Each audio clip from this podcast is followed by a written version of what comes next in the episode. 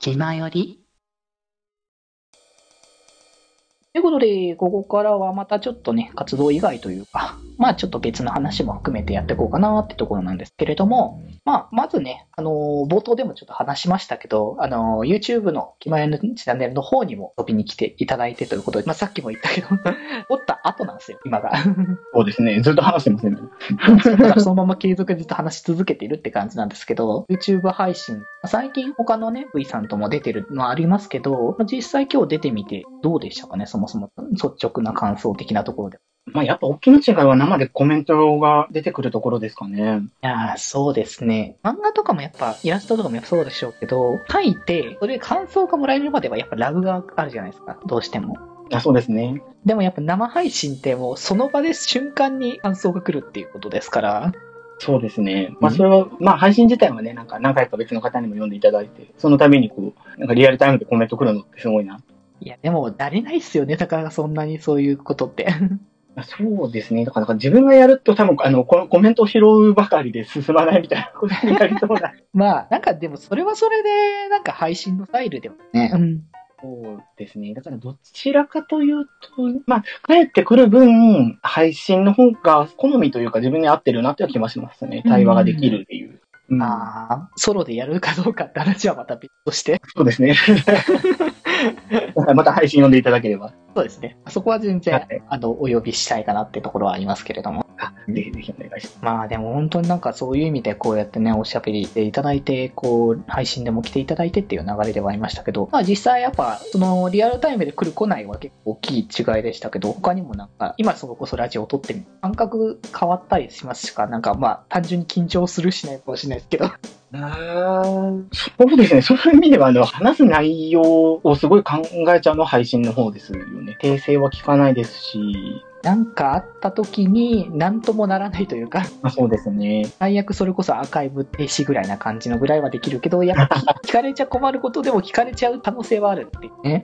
そうですね。まあ、まあそうならないように、こう、ちょっと気をつけながら、みたいな。あそうですね。その辺のなんかリスク的なものも含めて、まあプラス要素とマイナス要素が両方あるから、どっちの方をなんかいい感じに取れるのかなって思いながら、まあやるしかないかなってところですけどね。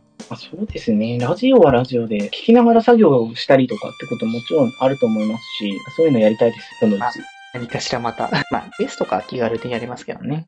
あれはでもなんかコメントがリアルタイムで返しづらいのが、告知かなんかのツリーにぶら下げることができるようになったとは思うんですけど、そうですね。うん、まあ、あとはずっと見てるわけじゃないんで、やっぱりコメントは欲しいといえば欲しいですからねう。ん。そうなってくると、まあなんか、やっぱそういう別の媒体の方が、まあやりやすさはあるかなって感じですね。そうですね。まあなんかそれぞれのこう利点とかを含めて、まあまたやってみるかと思う気持ちがあったらやればいいし、別にそこは急いでやる必要もないと思ったら、誘われた時にでもやる流れでいいと思います。そうですね。なんかいろいろやりたいと思いながらいつもそんな感じなんです。